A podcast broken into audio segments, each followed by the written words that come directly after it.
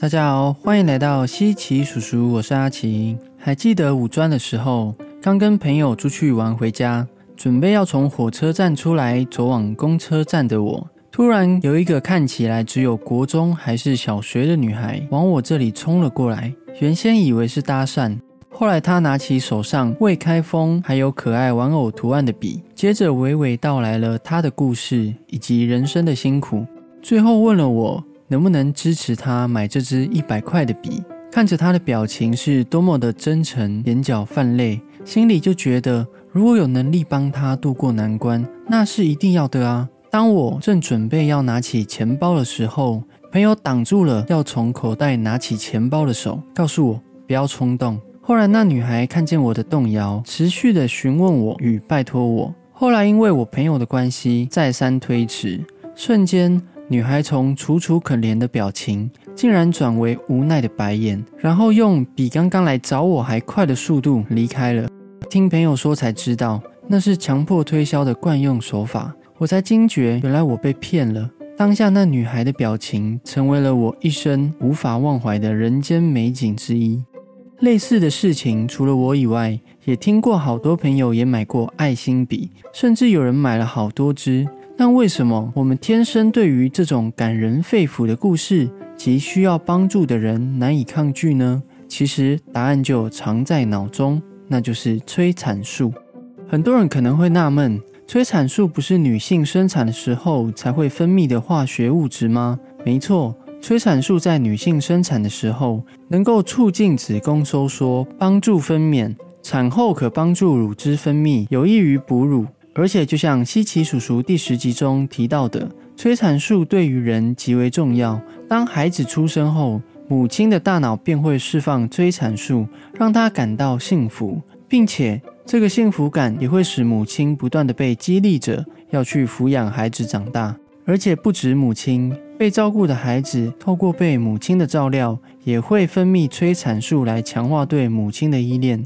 但研究指出，催产素在男性身上也有，应该说，身为人就一定会有，也被称为社交激素。催产素由大脑的下视丘制造，经由后脑的垂体分泌到血液中，透过血液运行到我们身体各处发挥作用。甚至在国际权威的医学期刊杂志《自然》中提到，催产素早已不是母亲荷尔蒙而已喽，而是爱的荷尔蒙。它不但有助于人类孕育爱情，甚至还可以建立信任关系。为什么呢？因为催产素可以给我们以下的反应及感受：第一个，对人的信任感。由苏黎世大学的经济学家恩斯特·费尔领导了一个研究小组，进行了一个信任游戏。他们将两名陌生的男子分为一组，一个人扮演投资人，另外一个人则扮演保管人。而研究团队会免费给予投资人一些钱，让他们决定是否要把全部的钱或一些钱无条件的交给保管人。当然，投资人把钱给了保管人之后，研究人员会把保管人持有的金额增加为原本的三倍。而保管人呢，他们拿到这笔钱之后，可以选择是否要把这笔钱返还给交付钱给他们的投资人。这样的状况，投资人能够赚到一笔钱，保管人也同等的能赚到另外一笔钱。很神奇的是，被喷入催产剂的实验对象，他们移交的金钱比例竟然比没有喷入催产剂的实验对象移交率多了二十趴，甚至移交全数金额的比例比对照组还多翻了一倍。报告研究指出，催产素使人不担心被出卖而产生作用。第二个，感受他人情绪的同理心。保罗·扎克在 TED Talk 的演讲中提到一个研究，他请了很多受试者看了一部影片，影片中是一个爸爸与四岁的小孩，而那个小孩已经得了癌症末期。在看完影片后，扎克测量了他们看影片前与看影片后的血清浓度，研究显示了，在看完影片之后，受试者的催产素浓度明显的变高。他成功的发现，催产素能使人拥有同理心。研究也指出，催产素会活跃我们的镜像神经元。所谓的镜像神经元，就是会让我们更容易的去模仿他人的动作，反应及表情，有便于理解他人的情绪。所以催产素使我们更容易的了解别人的痛楚，让我们有想去帮别人的行为。也因为这样的镜像神经元的协助，使我们更向往让他人变得幸福。因为当对方幸福了，自己就会也跟对方一起感受到同等的幸福。所以，为什么我们在看电影、听故事等等的状态中，容易会进入角色的情绪，甚至会想要大骂坏人为什么要这样欺负主角的原因？所以，听到这里，有没有觉得很神奇呢？这些研究那就更证明了，人就是具有同理心的动物。也因为催产素，让我们愿意把自我放下，把对方摆在第一，或者也可以说，把对方当做自己在对待及照顾。让彼此都能够感到幸福，所以爱心笔的状况也就是这样来的哦。诈骗案等等，很多都是运用人的同理心与助人的天性，成功的骗取钱财。所以提到这个主题，一方面也是要分享，我们天生就是一个具有同理心与爱的动物，但要拥有智慧及理智，好好的运用上天给予的这项天赋，就不会让催产素变成助长他人小人之心的原料。还能够让我们继续保持爱与善良哦。但是不得不说，就是因为催产素的存在，让人成为了一个知道要守承诺、重视道德的动物。保罗·扎克也提到，催产素能使国家人民互相信任，这样的信任让人与人之间更能够促进生意往来，影响着国家的进步。甚至在感情中，研究报告也指出。正是因为催产素，使得人在感情中更加的忠贞。科学家对草原田鼠进行了研究，了解它们为什么会是一个懂得要一夫一妻制的动物。后来发现，原因就是它们在交配后，催产素会释放出来。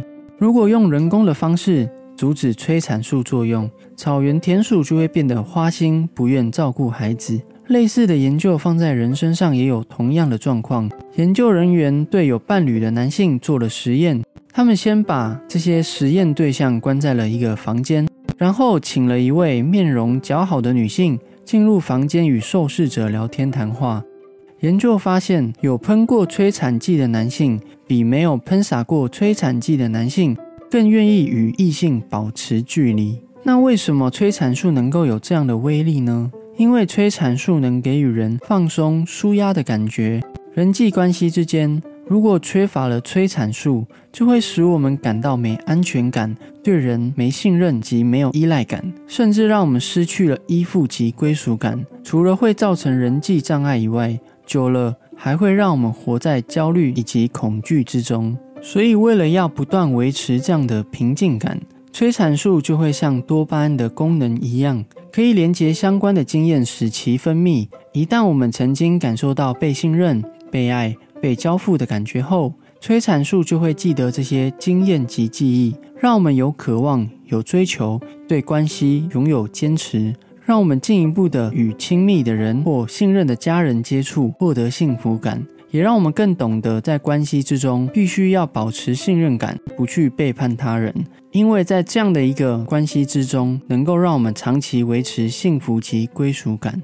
保罗·扎克甚至提到，像是拥抱等等的肢体接触，能够大量分泌催产素，使我们感到幸福、感到信任。甚至他还提倡每日要拥抱八次的想法。使他也得到了一个外号，叫做“爱情医师”，因为他很开心可以分享更多的爱，让人感受爱。希望能够用这样简单的方式，让我们都能在人际关系中得到爱与归属。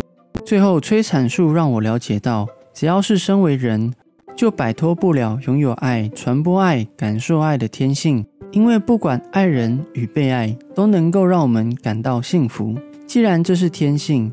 表示一旦我们愿意不断的分享爱，就能够开启别人对于爱的感觉，促使更多人愿意传播爱与良好的道德观，这样就能减少人与人之间的隔阂及对立，增加互相照顾及扶持的机会。但不变的是，它依然是一个需要配合我们有意识的学习与控制，才能真正完全发挥作用的爱的功能。